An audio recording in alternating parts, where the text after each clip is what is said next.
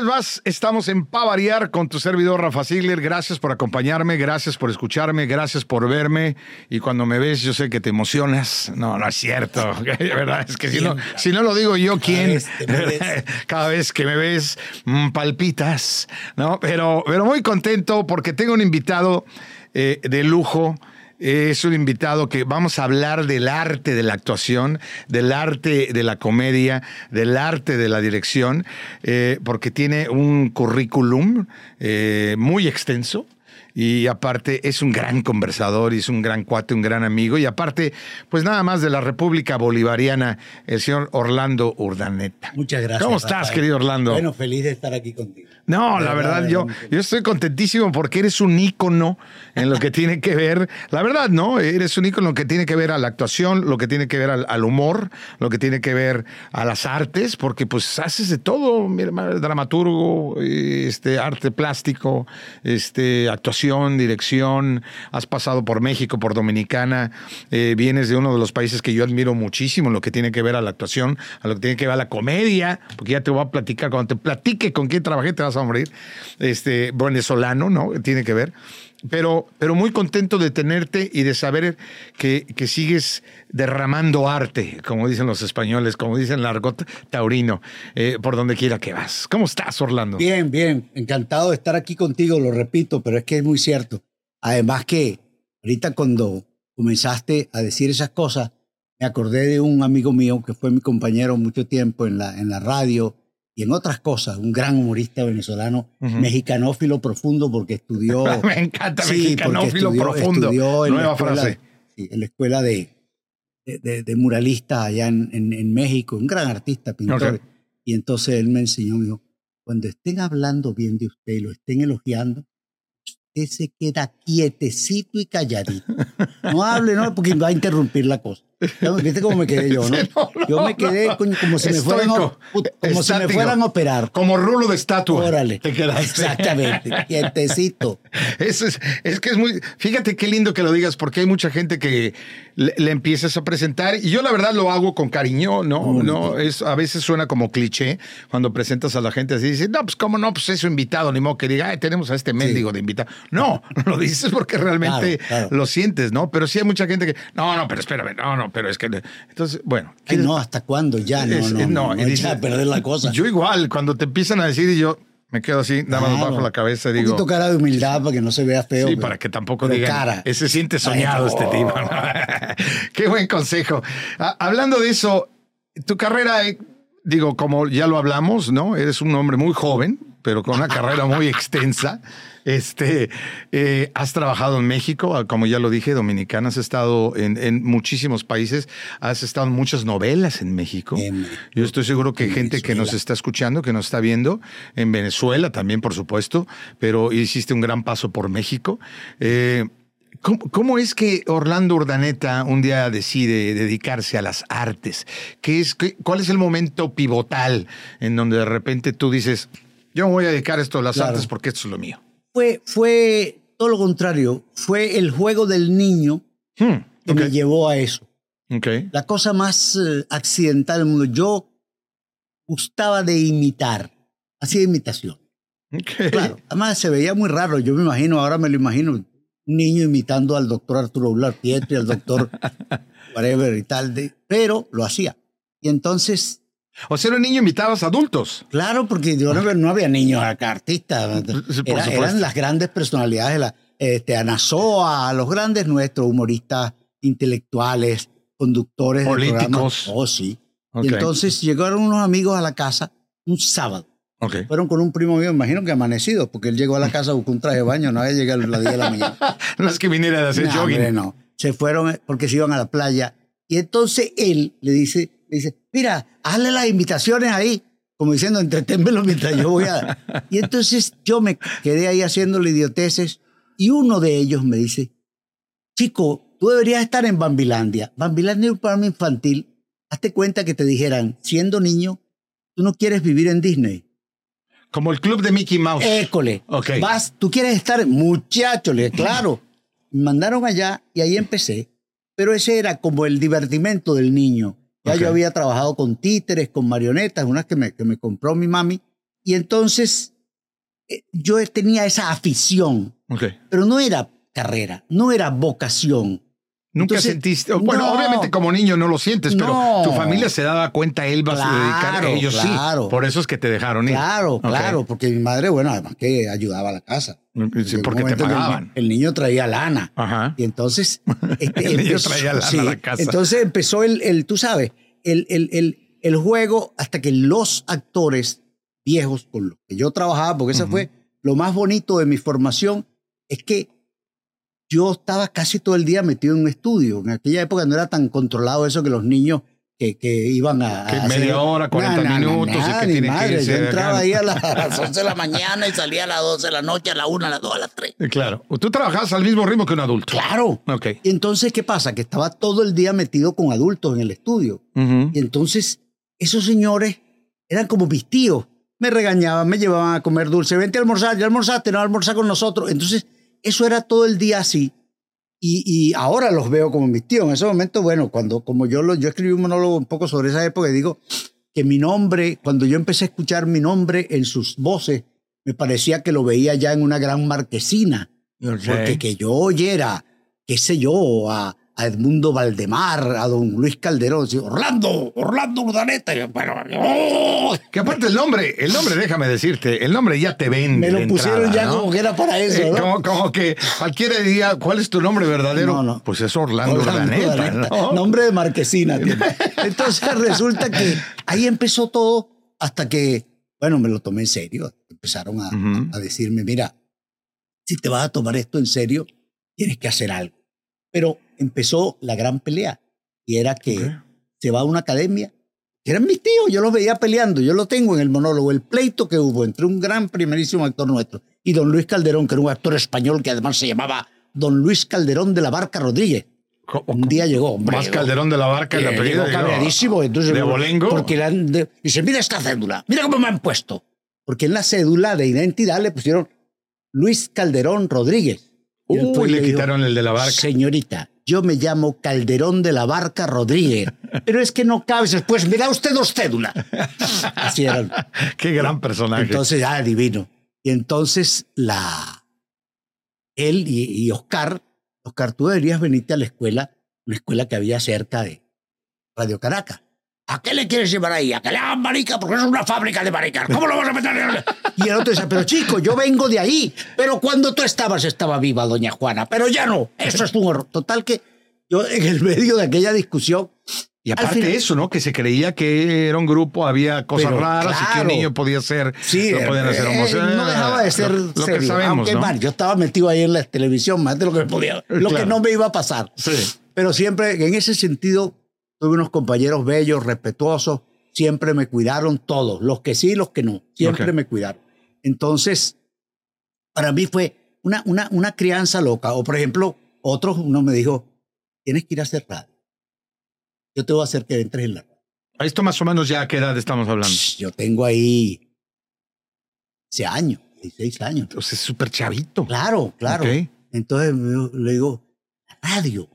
Yo mm. pagaba, no 20 bolívares un capítulo, una risa. Digo, sí, porque en la radio es donde se aprende a hablar. Wow. Porque en la radio, cuando tú actúas en radio, tú tienes que hacer todo en tu voz. Gesticulas, mueves, haces ademanes, pero todo lo tienes que transmitir con la voz. Y cuando fui a la radio, otra andanada de, de glorias.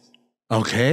Porque había glorias que solo hacían radio. Ajá pero glorias. Pero glorias, que las escuchabas desde que te acuerdas y de repente los ves, los tienes los enfrente. los tienes al lado. Mira, a mí nunca se me olvida, estábamos haciendo unos juegos que hacían de pelota y nos llevaban a todos para dar taquilla. Ajá. Y estábamos en un pueblito en el sur. Llegamos a un lugar y dice un, un actor de nuevo, preciosa, necesito cigarrillo. Era un primer actor que hacía mi papá en la novela, Edmundo Valdemar, Juan y yo. Y el tipo entró a una tienda el, dependiente estaba de espalda y él le dice, Locas de Lido, por favor. Y el tipo ante voltea dice, Juan Iturbide. Sin siquiera, sin, verlo. ver la cara clara. Y yo dije por dentro, así es como yo quiero ser famoso. Eso sí es que la gente te escucha y dice, Orlando Urdaneta. ¿Tú te imaginas? No, no, qué increíble. Qué maravilla. pues nada, y así, y así empecé a hacer cosas. El mismo vino el teatro, vino el cine. Y de ahí para el real. No, ya no. Ya, ya, cuando quise ver, ya no sabía ni quería saber hacer otra cosa. Ahora sí que ya no querías que eso, sino salir de la, ni salir de la ratonera. No, para nada, para nada. Y además, las cosas de la vida terminó en una relación personal con Anne Strasberg y con Lee Strasberg. Ok. Y entonces voy a Los Ángeles, estoy con ellos en su casa, y termina Lee en una época por otras cosas de la vida becándome. Entonces yo llego a Lee Strasberg de Nueva York. Nada más Lee Strasberg. Sí, yo llego al instituto cuando ya yo tenía 40 años y había hecho sopotoscientas telenovelas y películas. Sí, por supuesto. y ya era Lee Strasberg. Y, Lee Strasberg. Entonces Creador de técnica de actuación y todo, claro. Entonces la profesora que tuve, que era un, un privilegio, ella había sido prima bailarina de Balanchín, de la, de la, edad que te estoy hablando. y entonces ella me llamó y me dijo el primer día, me dijo, me dicen que usted es muy famoso en su país. Le dije, sí, que ha hecho telenovelas, ha telenovelas. ¿Usted sabe lo que hacía Lee con la gente como usted? Le digo, no, se lo mandaba para su casa. Mira. ¿Cómo? Sí, si ya usted, la gente viene aquí para aprender y ser famoso. Ya usted es famoso, ya aprendió qué hace aquí. Lo mandan para su casa, claro. Claro, entonces le dije, no, no, yo quiero hacer esto. Usted lo quiere hacer, de verdad. Créame. Vamos a hacer un pacto usted y yo. Usted se tiene que olvidar de todo lo que sabe. No quiero que use nada de lo que usted sabe hacer. Ok. Y yo le voy a enseñar la técnica. Ahora le voy a decir algo. Si usted aprende la técnica, lo que ya sabía no se le va a olvidar, no se angustie. Pero si usted aprende la técnica Strasberg, que le voy a dar yo, porque él hizo ejercicio solo para él, que venía del ballet, usted va a ser el tipo más feliz sobre un escenario. Y eso es muy cierto. Y fue muy cierto. No sé, eso es como caer en una bicicleta y voy soltando brazos y todo y nada. Y es una maravilla. Es muy rico. te enseñaron a surfear. Claro. Y te subiste a la, tabla y agarraste la ola más grande y dijiste, me hace los mandados. y, sin tabla también. era, era, genial, era genial. Tanto así que un día estoy haciendo una escena con otro compañero y me hizo, me dolió mucho cuando él me dijo, ay, qué bueno que estás aquí porque aquí no hay personas mayores para hacer escena. Y yo casi me pongo a llorar. claro, yo tenía 40 años, era un chico de 17. Ok. Claro, y entonces me dijo... Imagínate, 40 años y ya te decían una persona mayor, Claro, porque él era un bebé. Sí, por supuesto. entonces me dice, yo estoy haciendo la escena, se me, se me, va el salto al cielo un segundito. Pero como uno tiene la veteranía, como este era un, era un cura borrachín, hice un, un gesto de mientras recupero y en lo que yo decía, hey, I told you not to do that. Te dije que no hiciera eso. Wow. Y dije, pues esta vieja pinche. ¿Cómo se dio cuenta? ¿Cómo se dio cuenta que te habías, te habías resbalado? Rápido. Claro. Y es, es importante que, que, que, comentemos esto, ¿no? Para, para, aquellos que no saben, hay tres técnicas eh, eh, grandes de la actuación, eh, sobre todo en, tanto en Estados Unidos como en la Gran Bretaña, en, por lo menos en el idioma inglés, pero que han sido de alguna forma emuladas también estas técnicas en México, que es la técnica Strasberg, la técnica Meisner y la técnica que también creó Stella Adler. ¿no? Entonces, básicamente son las tres técnicas. Que vienen casi todas de la, de la, de la del ruso de... Sí, claro, de Stanislavski. De Stanislavski, ¿no? Claro, sí. Entonces, están, de ahí vienen, pero obviamente cada uno agarró, le puso su ensaladilla, le puso un poquito de sal, pimienta y todo, e hizo su propia técnica, ¿no? Como en, cine, cuando estábamos muy cansados, que nos decían, vamos a tener que quedarnos hasta la madrugada. Le digo, bueno, hay que aplicar el método de Stanislavski. Stalisnaski con Jelowski. Oh, exacto, ¿no? Y nos damos un Shotoski. Un Shotoski. Eso está. No, a ver, ¿dónde está mi libreta? Yo tendría que estar apuntando esto, mi querido Orlando Urdaneta, gran actor, dramaturgo, director venezolano. Cuéntame de tu paso por México. En tu paso, ¿cómo, cómo es que de repente aterrizas en el gran. Una de las cosas más felices gran país y en Televisa. Una de las cosas más felices del mundo. Y es que México era para los actores venezolanos, era no, es, México es una meca. México es el Hollywood del actor venezolano, como lo es para el puertorriqueño, para el dominicano. De acuerdo, en lo que es cuestión telenovela, obviamente. exacto, ¿no? Y cine. Y cine, Nosotros no teníamos cine, nuestro cine era incipiente. Y entonces, casualmente, eh, por una muestra de cine, este, no, mentira, ya yo había, eh, Mauricio Wallerstein, el hijo de don Gregorio Wallerstein, un gran productor y director mexicano, se va a vivir a Venezuela y vivió toda su vida, casi toda su vida en Venezuela. Y entonces llegamos a ser hermanitos del alma Pobrecito Mauricio se fue hace un rato. Quiero mucho. Y entonces resulta que Mauricio hace una película de un gran autor venezolano, que es Miguel Otero Silva, que se llama Cuando quiero llorar no lloro. Okay. Ahí vienen a trabajar a Venezuela Valentín Trujillo y Verónica Castro. claro, dos íconos en el momento, claro. En su momento. En su momento, la, preciosidad hecha ser humano. El rostro de México, ¿no? Y, y Valentín, bueno, un gran actor y un chavo con mucha este, taquilla, porque él hacía muchos caballitos con su con su familia, pero igual le funcionaba muy bien. como tú lo acabas de decir, con gran taquilla, muy taquillero, muy taquillero, ¿no? Y entonces, y Valen y yo hicimos clinch así, pero no sabes lo que fue aquello. Ya te hablo de Valentín, en vez de irse para el hotel, se venía a dormir a la casa y se estaba por la mañana y le pedía la bendición a mi mamá, o sea, familia. sí, claro. Y entonces, cuando se va mi compadre, pues quedamos adorándonos. Voy a México una muestra de cine. Entonces es Valentín quien me empieza a llevar y a presentarme la gente. Okay. Entonces empiezo a hacer cosas con don eh, René Cardona Jr. Oh, René Cardona Jr., claro. además con René termino de socio por Venezuela okay. producciones. René Cardona Jr., si no me equivoco, fue el que hizo Tintorera. El que hizo Tintorera. Tintorera, claro. Él tenía un negocio, me decía. No, no, no, era yo, un, yo la veo clara. O sea, que la hablaba así. me encanta que, que te sale el acento mexicano, te sale muy lindo. ¿Cómo, ¿Cómo decía René Cardona? Los gringos, esos gringos se gastaron 20 millones haciendo el tiburón. Pues yo hago tintorera y me gasto 3. Cuando ellos se ganan 200, yo me gano 20, pero estoy contento. pero estoy a todo dar. El avión, yo hago el avión que se madrea también y lo hago igualito y el otro. Así eran todas sus Tintorera, Hugo Stiglitz. Hugo Stiglitz. Ah, con él trabajé mucho también. Claro, claro. Tintorera, este, Ramón Bravo. Claro, él hizo, él hizo, espérate, otras cosas de esa hizo. Lo del avión, que ahora no me acuerdo cómo se llama, un vuelo no sé cuánto en peligro.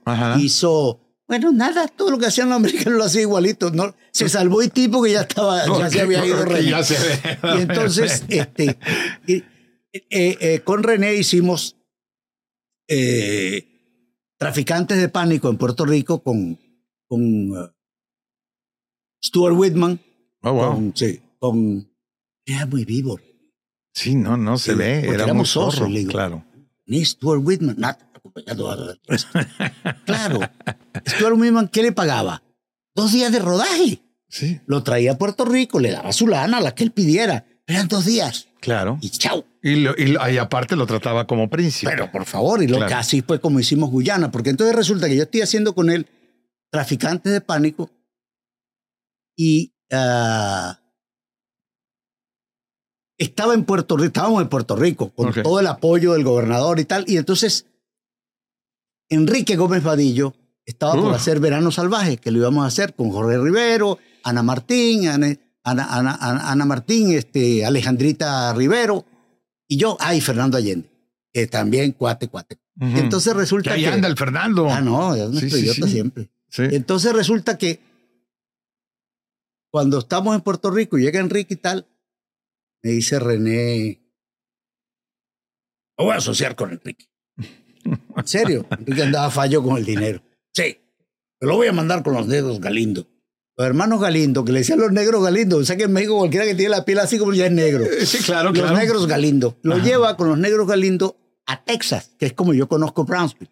Me llevan a rodar a Brownville. Me sacó todas mis escenas en rapidito. Ajá. Y entonces voy a, a rodar a Texas. Cuando estoy en Texas, es el suicidio colectivo en Guyana. Ah, wow, claro, con Jim Jones. Qué eco. Porque yo llego al hotel y veo, tenía el televisor encendido y veo el mapa de Venezuela y digo, ¿qué pasó en Venezuela? Pero ya se habían ido al corte.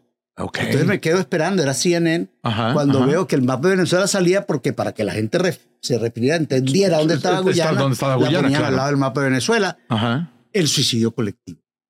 Y entonces me llama un paisano que yo había llevado a la película. Mira, ¿viste lo que pasó? Le digo, sí, que va. Y entonces ahí mismo suena. Orlando, ¿qué pasó? Era, René. ¿Qué pasó, Renato? Es que te sale increíble. Digo, no, nunca conocí a René Cardona Jr., pero me lo puedo imaginar.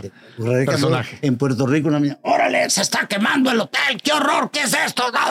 el número, el segundo piso se va El que se había quedado dormido con un cigarrillo. No, Después no que puede se fue el humo y la cuando era el cuarto con el colchón quemado era el de él. Y, y todavía la estaba haciendo de jamón. René es una cosa increíble. Esa película estaba Paco Raval, estaba Antonella Interlenghi, estaba Marisa Mel, estaba un elencazo y estaba Peliculón. Stuart Whitman Claro. en sus dos días de rodaje. Entonces me dice, vamos, ¿viste lo que pasó? Le digo, bueno, lo estoy viendo ahorita, vamos a hacer la película. En serio, pero ya, en chinga.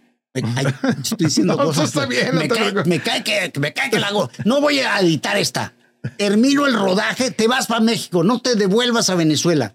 Síguete Claro. a México, que te espero allá. Ya me están haciendo el guion. Mañana tengo guion, porque le hacían los guiones en dos días. Bueno, esos guiones. Sí, claro. En dos días. Y entonces te vas allá y vamos a hacerla. Tienes que conseguirme esto y lo otro, ¿sabes? Para, para poder entrar en coproducción. Y entonces terminé yo yendo a México a hacer Guyana. Ok. Cuando yo iba a hacer Guyana, bueno, déjame decirte, en Guyana estaba Ivonne de Carlo, Wow. Joseph Cotten, Ivonne de Carlo, que fue Morticia. por favor, Sí. Joseph Cotten, John Ireland, glorias del cine norteamericano, sí, sí. Jim Barry, Robert O'Kee, por supuesto Stuart Whitman. Es que viste a Whitman, es el pinche Jimmy Jones. De verdad era impresionante. Cuando a este hombre lo vistieron de blanco y le pusieron los lentes oscuros, era, el Jim reverendo Jones. Jones. Era el reverendo Jones. Y entonces, este, yo le digo, digo, yo, a mí no me importan los números socios, pero esa gente no cuesta mucha lana. Sí, pues, por supuesto. No cuestan nada. René, están, no están haciendo nada en Los Ángeles, se aburren. Ya no los me llaman como me los antes. traigo en Puerto Rico, les doy Es una todo. feria y ya se acabó. Es todo, no le doy nada, se vienen, los No, trato claro. como príncipes. Entonces, fíjate claro. que le decía, tú vas a rodar tantos días en Ciudad de México, pero al final del rodaje, yo les regalo una semana en Acapulco con todos los gastos pagos. No, no, pues así, así, así hasta yo. Y exacto, le decía, ¿qué tienes? Novia, novio, valirovia, lo que quieras, te lo traes. Ya está invitado. Y ahí estaban todos ellos. Oye, no, no, qué fabulosas anécdotas. Vamos a seguir platicando contigo, mi querido Orlando Urdaneta, gran actor venezolano. Y quiero que vayamos y platiquemos de tu parte como comediante. Porque sabes que como actor de carácter has hecho y deshecho y has roto y, y derroto. Pero la comedia es lo tuyo, mi querido Orlando. En un momento regresamos para variar. Rafa Ziegler, Orlando Urdaneta. Qué lujo, señores.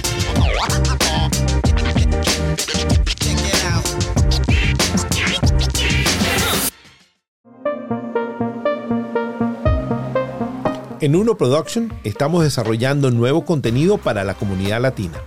Por eso te invitamos a que nos veas a través de nuestro canal de YouTube Finanzas para ti con Carlos Palazzi y Anaís Salazar o que nos escuches a través de tu plataforma favorita. Te vamos a dar información muy valiosa para mejorar tu vida. Recuérdate que acá en Finanzas para ti vamos a darte las herramientas para que puedas poner tu patrimonio del tamaño de tu sueño.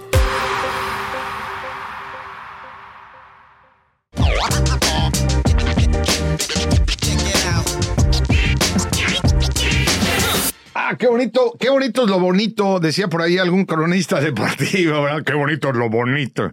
Eh, y, y yo hoy me siento de esa forma porque eh, mi invitado tiene una vibra increíble, porque eh, digo, ya la carrera y eso vale, no, no, no, nada, pero, Sí, sí, sí. pero ¿sabes qué? La, la vibra, onda, el, el- el- la, la onda, la onda, lo, como lo estás diciendo, es muy interesante y podríamos tener cinco, seis, siete programas de Pavariar en los que podríamos estar platicando tus- de tus anécdotas y lo sabroso que las platicas, porque eso es, eso es, eso es interesante, ¿no? Hay de plática a plática, ¿no? Es como decir, hay de tacos a tacos.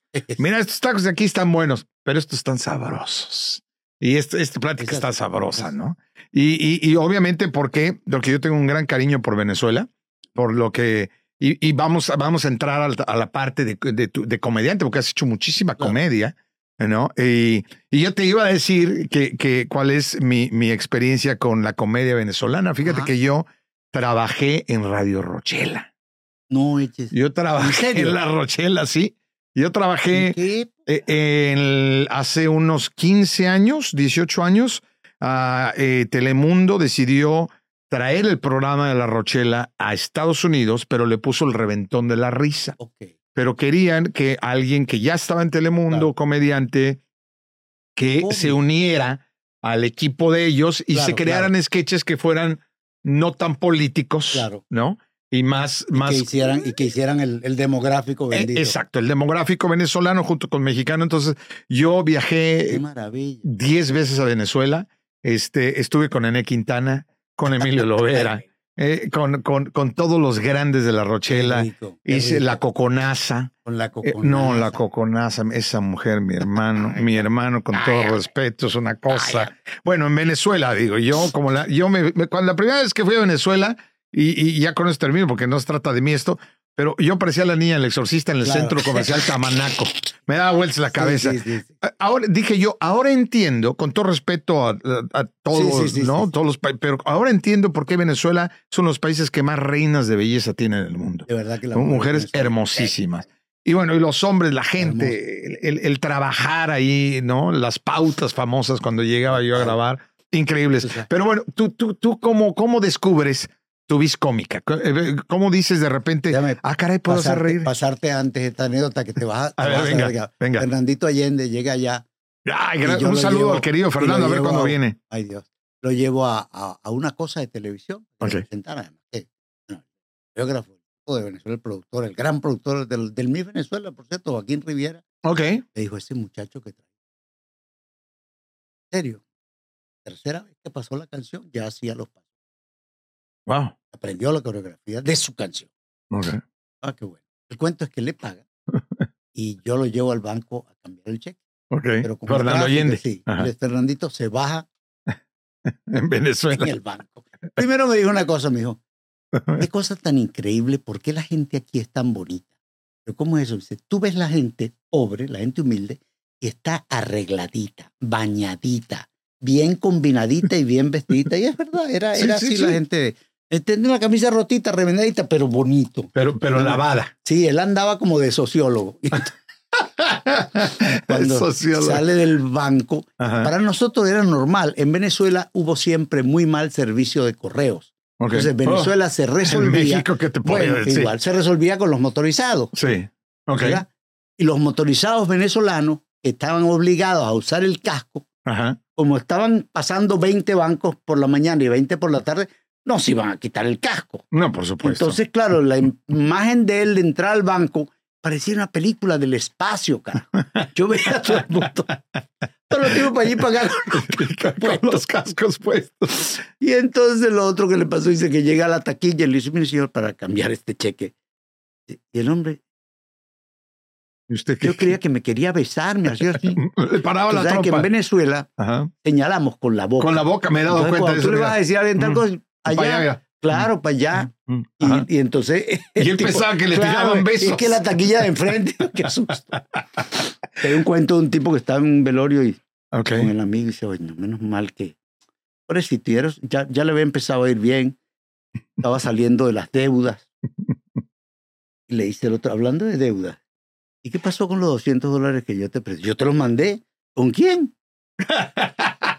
le mueve la boca así que, con el mortito. ¿No? muertito. no, no, los chistes que debes de saber, mi hermano, ¿qué debes de hacer? Ahorita me vas a contar más.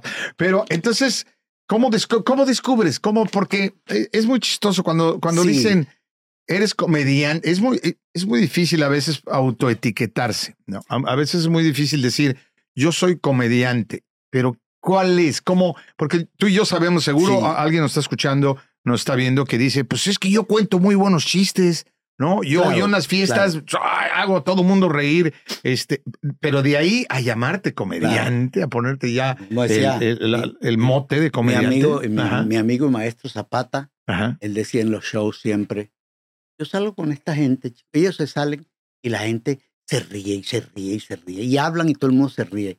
A mí para que me den una sonrisa, cuesta, tengo que hablar mucho. le dice, y entonces los cómicos le dijeron, Zapata, es que tú no eres cómico, tú eres humorista. Y oh. ese día lo asumí. ¿Qué es un humorista? Bueno, es un cómico que no da risa. un humorista es un cómico que no, da, risa. Yo este, admiraba mucho el sentido del humor de mis mayores. Cuando te digo mis mayores, te sigo hablando de, de mis tíos y tías de la televisión después del teatro. Y entonces, esa es, eso era como un ejercicio mental. Tú lo sabes, que es una, la velocidad es una cosa que la vas educando. Cierto. Después, yo me empiezo a acercar a estos personajes como era Pedro León Zapata, que era un el caricaturista de toda la vida del Nacional, del periódico más importante de Venezuela. 50 años haciendo la caricatura diaria. Este, a Jaime Ballesta, otro vago más, a Aquiles Lazoa, que los libros, la poesía humorística de él, toda esa cosa. Y, y me empiezo, en buena cosa, y me empiezo a atrever a sentarme con ellos mm. y a hablar junto a ellos. Y a tratar de llevarles el ritmo. De llevar la cosa como ellos. Ok. Entonces, y, y por supuesto Pedro León, que fue mi, mi gran maestro, él me decía una vez, yo, yo nunca lo, eso sí nunca lo entendí, pero creo que al final lo conseguí, por lo menos eso me hizo salir de Venezuela. me dijo, tú sabes lo que te pasa a ti, tú eres muy buen humorista. Ok. Pero tú todavía no has conseguido tu enemigo. Hasta que tú no consigas un enemigo, tú no vas a, a ¿Cómo, está, ¿Cómo está eso? ¿Cómo estás? Pues yo nunca lo entendí mucho. No, no. me encanta que dice, me dijo esto. Sí, sí. ¿A qué, se refería? No tengo la más remota idea. Yo qué sé. Yo acabo de llegar, como decía el otro. Claro. Entonces, pero este encuentro, porque me empezó a pasar desde muy joven en el colegio, en el liceo, tú, tú tanta vaina que echas y nunca te sacan del salón. Le digo, porque yo siempre me aseguro que el primero que se ríe es el profesor. Por, claro. hacen un chiste contra el profesor, el profesor los vota. O sea, conocías a tu audiencia. o sea, el chiste es para pa claro. Si ustedes se ríen, eso es añadidura, ¿no? No, yo, yo, yo tenía profesores que paraban la clase y me decían, ay, qué fastidio hoy. Orlando, anda, Agarra, agarra la Agarra y ponte a hacer algo. Haz una imitación. Yo los imitaba a ellos. Los imitaba a ellos. Se morían de la risa cuando los imitaba. Claro. Entonces ellos me pedían a fulano, a fulano. Bueno, entonces ahí, ahí entro yo en, esa, en ese terreno tan raro, porque es un terreno donde precisamente mis, mis, mis, superiores, mis mayores, estos señores, me enseñan que además el ingrediente principal Paren oreja, ¿eh? Por favor. Esto es clase de comedia. La cultura. La cultura. Qué bárbaro, qué, qué interesante que lo digas, porque hay que tener, si tú quieres ser buen comediante, quieres hacer reír en las fiestas, tienes que tener cultura general. Claro, mira. Tienes que saber qué está pasando en el mundo. Tú sabes por qué la mitad de mis estudios de bachillerato yo los adelanté, porque yo quería saber de qué se trataba para poder imitar al profesor. Porque si yo no conocía el pensum, yo no conocía la materia, no podía hacer la imitación. Por supuesto, claro. Y así lo hacía con todo. Bueno, te lo juro que es cierto. Y además, de verdad, claro, la cultura. Y entonces yo digo que estos tipos me echaron a perder la vida. Porque, claro, porque me acostumbraron a eso, me enseñaron eso. Y entonces yo me formé en eso y para eso. Okay. Y entonces este, me encuentro ahora en este valle de lágrimas. Donde tú dices, Agamenón, la gente, ¿qué le hago? No, Agamenón, ¿cómo le hago? Ah. Entonces, tú sabes, te, parece que andas en terreno movedizo. No sé eh, si leíste. ¿Tú te refieres ahora? A hoy en día, en lo que no se puede hablar de nada, no se puede hacer chistes de nada, porque todo el mundo se ofende. de eso, no, y además que la gente la mayoría de la gente ahora no lee y como no leen no entienden. Ah, no, claro. Sí, yo, estuve con estos señores, yo a veces me verás decir cosas de viejo cómico español, porque es que estaba entre cómicos españoles viejos. Claro. Entonces cuando yo ahora digo, como le oía decir a ellos, buscando yo como vos a Melente empresas grandes, dije, debería vivir Dios. Bueno, ese es el tenorio. Claro, es verdad ángel de amor que en esta apartada orilla y empiezas y, dices unos albures increíbles. Correcto, pero, correcto. Pero tienes que saber que eso fue, es, una pieza clásica que la estás haciendo comedia. ¿no? otros, más, otros más bonitos, cojones exclamó la baronesa poniendo las tetas encima de la mesa. esta, que con un tenedor muy fino, dijo, que os divide... no, mira. Este... Don Juan, que soy doncella. Nada, nada, toda ella. Pero eso Vamos a hacer un ejercicio. Hagamos un ejercicio. Lo que queda del programa. Si tú eh, que nos estás viendo, tú que nos estás escuchando, quiero que le des consejos a, aquellos que afortunadamente que agradezco. camino. Sí, que quieren. Olvídate que lo quieran tomar como carrera, que quieran divertir más, que quieran que cuando van a una fiesta hacer reír. danos algunos puntos. ¿Cómo, cómo podemos hacer reír? ¿Cómo puedes tú contar mejor un chiste? ¿Qué, técnicas existen para poder yo ser, para irme hoy al reventollo en la noche, en la fiesta, echarme unos tragos y el chiste que he contado 30 veces, hoy que lo cuente. Que tenga más valor. Tenga más valor, tenga más. Yo, yo creo, te repito, yo creo que el elemento principal, fíjate, está la cultura. La cultura, ok. Está, este, la autocensura no puede existir. Bien. Yo tengo un amor de maravilla, un amor que me quiere con todo su corazón. Yo tengo un amor nuevo y, y ayer le dije una cosa y se molestó y le dije, mi amor, acuérdate que yo soy humorista y quiero que sepas que la cultura, el humor no tiene censura, no, tiene baranda. Y no lo tomes personal. No, para nada, no tiene baranda. Ok. Entonces, no vas a oír cosas así. Sí. No, cero, no te autocensura. Y, y, el, y el hilado fino es una cosa muy difícil porque el hilado fino está en la sencillez. Está en la, en la, en ahí mismo, en lo que todo el mundo no ve, pero tú sí. Porque la gente al final termina riéndose de que tú ves lo que los demás no ven. Exactamente. y eso eh, tiene su chiste. No, por supuesto tiene su chiste. Es humor. Porque es humor. Ahora, ¿no crees tú también que algo, algo que, que cometen eh, y cometemos, ¿no? Eh, pero ya que lo sabes, tratas de no hacerlo, es que cuando tú cuentas un chiste que pega, que tiene éxito, que la gente se muere de no lo expliques. No, ¿verdad? Pero mortal. Por favor. Mira, clase, clase de comedia gratis. No, no, no, tú sueltas tu chiste y el que no se rió allá él. Exactamente, pero no, trate. O es más, mucha gente que, que aunque el chiste pegue y la gente va, va, va. Es, es que, ¿viste? Pues lo que pasa es que él lo agarró y le agarró la gana y luego le tocó ahí. No. Mira, ahí. Tira el micrófono y vete. Está, exacto. Está el chiste, que es una maravilla. Yo cuento chistes, yo voy ahora a contar chistes en un sitio en unos días. Ahorita nos cuentas un par, ¿no? Por favor. Y entonces, eso me encanta hacerlo. Yo fui muy amigo de Guillermo Álvarez Guedes, pero muy, muy amigo. Y hablamos mucho. Es que tuve esa suerte de mezclarme con esta gente, ligarme con esta gente. Y aprender de esta gente. yo llegué a México, yo me bajé del avión y fuimos a la ANDA, toda la delegación. Sí, sí, sí. No me preguntes por qué, porque ahí había figuras. Yo no, yo era un, nuevito. Y llegué allí y a, y a los 10 minutos, ¿quién estaba subido al escenario animando con uno de los hermanos Castro y con Chabelo? Yo. No. Epa, hicimos así que parecía que teníamos un mes ensayando. Claro. Con Chabelo. con Chabelo. 178 años acaba de cumplir. No lo dudo. Porque ya entonces tenía como 120 hace 50.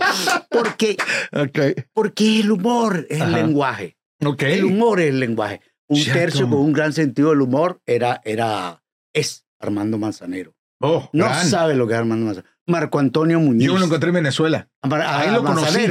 Ahí lo conocí. Tengo una foto en Venezuela en el aeropuerto de Caracas. ¿Y entonces? Entonces, ¿qué pasa? Que, el, que, que es ese, ese, ese camino del humor.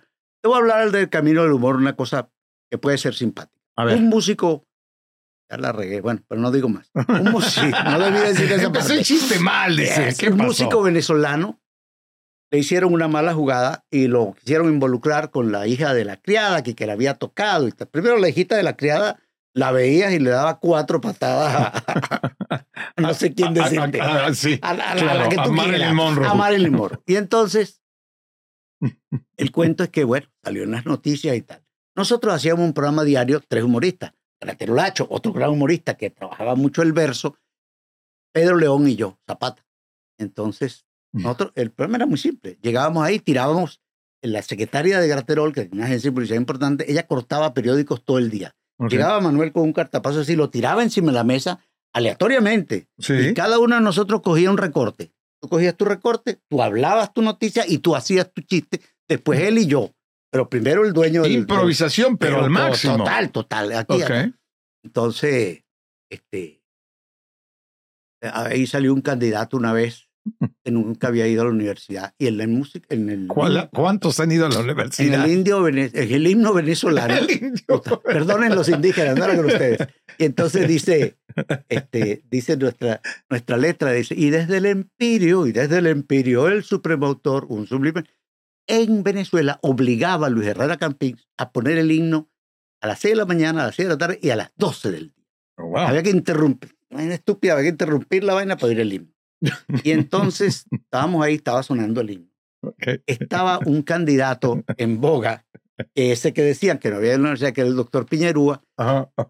Este, y. Ya me estoy riendo, ni siquiera sé qué va a pasar. hombre, y entonces, cuando termina el himno, yo le digo a algún invitado que estaba por Graterol, que era eh, el hermano de Aquiles Nazoa, otro gran humorista, Aníbal Nazoa, le digo, Aníbal, dime una cosa. Yo oigo el himno, chico. Eso del empirio, ¿qué es el empirio? Chico, el empirio es el título universitario del doctor Piñerú, ¿verdad? el envidia. decía que él era un empírico. Era empírico, claro. El empirio. Oye, eso me recuerda también que no lo puedes creer que alguna vez hicieron una encuesta. Hay una parte del himno nacional mexicano que lo respetamos y lo amamos y lo adoramos, ¿no? Que dice maciosare un extraño enemigo, profanar con sus plantas tu suelo, ¿no?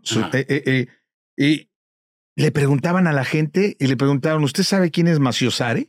Y la gente, ¿sabes qué contestaba? Es un extraño enemigo. Un extraño enemigo. Entonces todo el mundo se anda cuidando de que el maciosare no vaya a llegar. El maciosare. Porque le ponemos en su madre. Uy, abusado.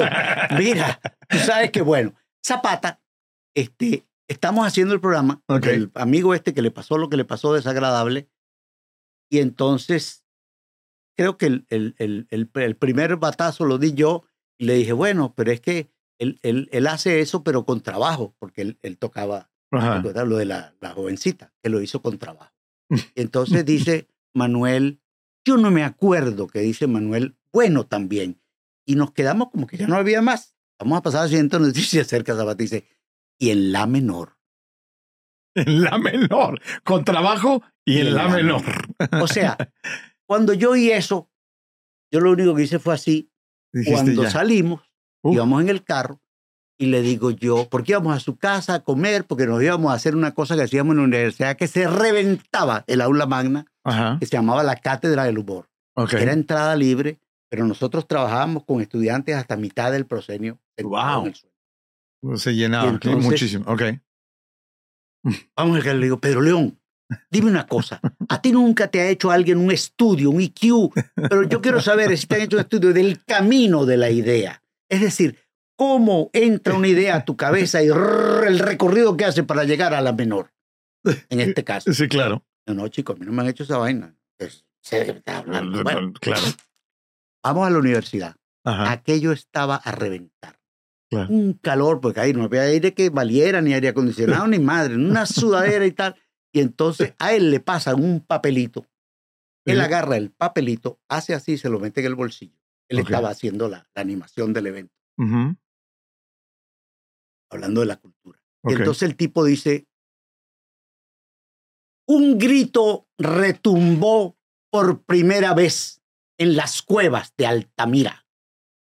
Y el eco de ese grito sigue batiéndose contra los muros y las paredes de las catacumbas, que además resonó, y entonces empieza a ser una relación en perfectísimo orden cronológico de los lugares y momentos en los cuales la humanidad ha estado metida en lugares bajo tierra o encerrada en cuevas, en refugios antiaéreos, todo, todo, todo, todo, todo. Y hoy retumba en esta magna casa. Y lee el papelito. Por favor, no fumen aquí adentro. Dime si eso no es genial. No, no, no, es un genio. Mira, es un... No, no, no. Yo no, le eso era lo que yo te decía, eso era lo que yo te decía, le gritaba yo. Porque una cosa. No, qué cosa increíble. Entonces, eh, eh, resumiendo, para, para quien quiera saber eh, cómo ser, cómo hacer reír cultura, no autocensura. sí. y, atreverse, y, atreverse. Y atreverse. Porque fíjate que Exacto, No te, no te debes meter con nadie, porque hay una cosa que la gente confunde que es el humor con la burla. De acuerdo. Si un señor es muy chiquitico, muy flaco, muy feo, bueno, tú te burlas, pero ahí no pasa nada, ¿me entiendes? Es una burla. Eso es una burla. Yo, estoy completamente porque cómo le encanta a la gente hacer reír a base de la desgracia de otros. Claro, y eso lo puede hacer cualquiera. Por favor. Pero, pero yo que yo que yo que a mí no me gusta cruzar nunca esa línea. Y sobre todo cuando es algo que la otra persona no puede resolver. No, si es un defecto físico, tú no puedes burlarte de una persona con defecto físico. No, es, no es justo. No, lo puede hacer el dueño del defecto físico. Eh, claro, yo pues tengo tú una te reír de ti que mismo, es adorable, que está ahorita, la hija de Gaby Rivero. Ah, de Gaby, claro. Larita, Lara Ricote se ha convertido en la humorista número uno de Europa. Wow. Es una bebé. Ajá, ajá. Y es la humorista número uno de las nuevas generaciones en Europa. Wow. Acaba de ganar un concurso y tal. Y Lara es divina porque Lara este, tiene un defecto auditivo desde niña. Ellas no oyen bien y usan aparatos. Sí, sí, sí. Entonces, los chistes que ella hace de su sordera y los aparatos, pero es ella pero y te tiras al piso eh, sí, sí, de la, sí, de, la risa de lo que ella hace. Eso es lo que puede ser, pero nunca, nunca burlarse de los demás.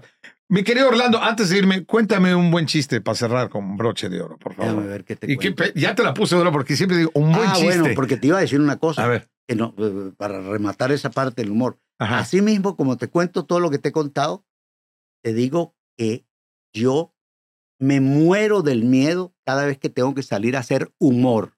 Oh, yo prefiero 20 veces hacer Otelo de Shakespeare que salir a, o contar chistes. Pero salir a hacer stand-up comedy, como hacen algunos amigos míos. Dificilísimo. No puedo, no puedo, no puedo, no puedo.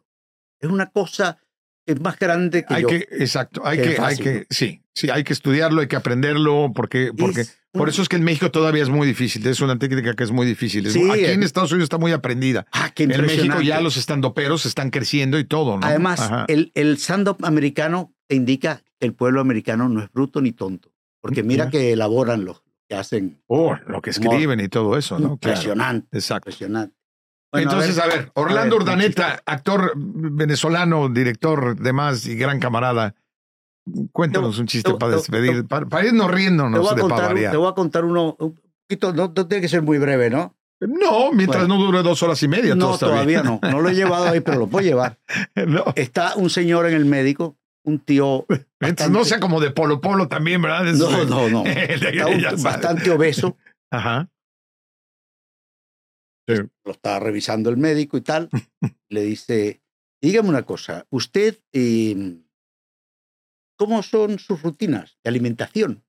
normal. A ver, desayuno usted sí, sí, pero normal. ¿Qué desayuno usted? Bueno, un par de tazas de chocolate con unos churros y, y unas, o de unas hogazas de pan y queso y algunas mermeladas y unos huevos fritos, tres con tocineta, no más de tres. Y, merienda sí, pero normal. normal. Meriendo dos copitas de mistelita, una manzana, un pazo jamón serrano y un poco de pan de gaza y normal. Normal. Y almuerzo, pues almuerzo sí, normal. normal. Ah.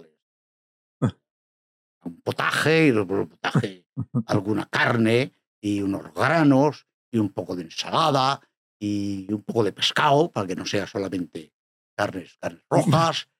Al colesterol. Claro, y, bebe, sí, pero normal. Pobre, una, una botellita de vino máximo.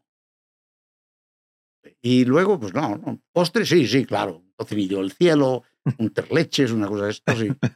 ¿Y qué más? Pues nada, luego lo normal, un par de coñas y listo ya. Digestivos. Y merienda, sí, en la tarde una meriendica. Luego de la siesta, hago una meriendica, pero ya en la tarde es una meriendica leve. Con, algún vinito dulce y, y, un poco de quesitos y una, queso de tetilla con una jalea de membrillo. Y cena, sí, pero la cena muy suave.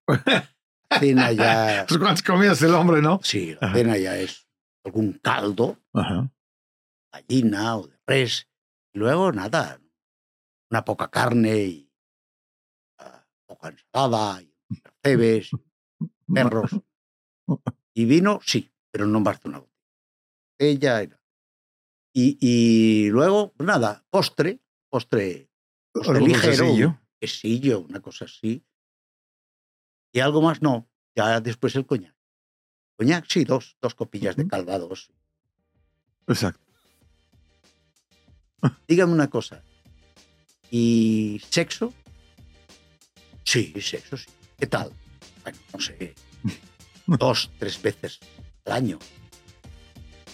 Ah, tres veces al año a usted le parece normal ese hombre. Considerando que soy el arzobispo de Barcelona, me va bastante bien. Muy bueno, el arzobispo. Por lo que digo, por lo menos no negó que no, tenía sexo. le va bastante bien. Muy buena. Orlando Urdaneta, muchísimas gracias por haber estado con nosotros, hermano. La verdad es un placer. Igual, Rafa. Este, eh, es una bendición tenerte y, saber que vas a seguir haciendo y deshaciendo y haciendo de las tuyas. Claro, claro. Y eso nos da un gran gusto.